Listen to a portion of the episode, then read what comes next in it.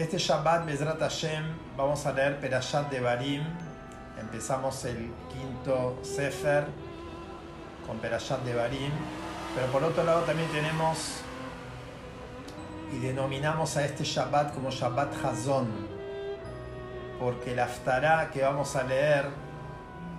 se llama Aftarat Hazon Ishayahu Ben Amotz, que fue una profecía que vio Ishayahu sobre Am Israel que iba a ocurrir. Pero el común denominador de la Perashá y de la Aftará es que son reproches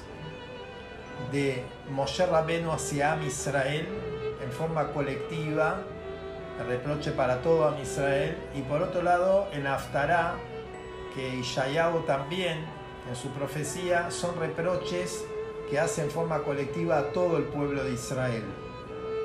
En realidad el concepto de tojajá, de reproche,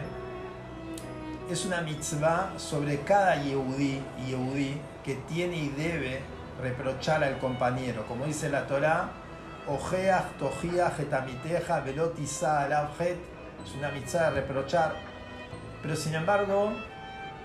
cuando hablamos de un reproche que es en forma general, del pueblo, de una comunidad, siempre está hecha por dirigentes. En el caso de la Perashá por Moshe Rabenu y en el caso de la Aftará por Yoshua, que era Naví, eh, por Ishayahu, que era Naví. Y en realidad nosotros lo vemos también que cuando se habla de reproche en forma general, siempre está dado por los dirigentes de Am Israel, hasta hoy en día también, por los rabanim de cada Keilah y Keilah y en realidad, ¿por qué es así cuando es un reproche generalizado? Está siempre hecho a través de los dirigentes. Entonces el Hajam menciona, Bashaul dice un ejemplo, dice, una veces puede pasar al lado de un jardín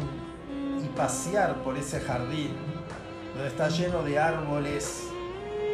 frutales de todo tipo, y puede haber un manantial y puede haber flores de todos tipos y la persona que pasea por el lugar realmente sale siempre asombrado y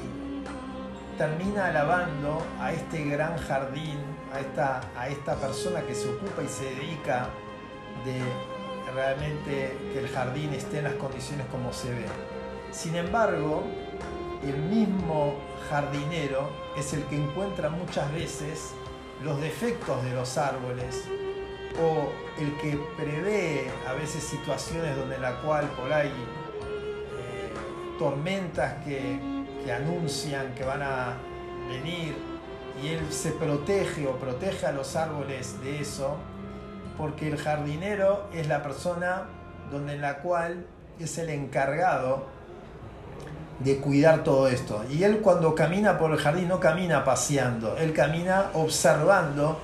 qué es lo que está bien y qué es lo que realmente necesita todavía mejorar o qué es lo que se está por arruinar. Exactamente, dice, así son los Talmideh Jajamim y los dirigentes de cada comunidad, como lo hizo Moshe Rabbeinu en su tiempo y Shayahu también en su tiempo y Shayahu Naví, es de mirar y observar a veces qué es lo que la comunidad necesita, cuál es el reproche y qué es lo que necesitamos remediar. Por eso muchas, en muchas ocasiones nosotros no entendemos por qué los ajamim o los dirigentes nos dicen tal reproche y quizás nosotros no lo vemos, porque nosotros estamos caminando por el jardín y vemos solamente las cosas lindas, pero quizá el encargado o el que tiene que dedicarse a esto lo mira desde otra óptica y desde otro lugar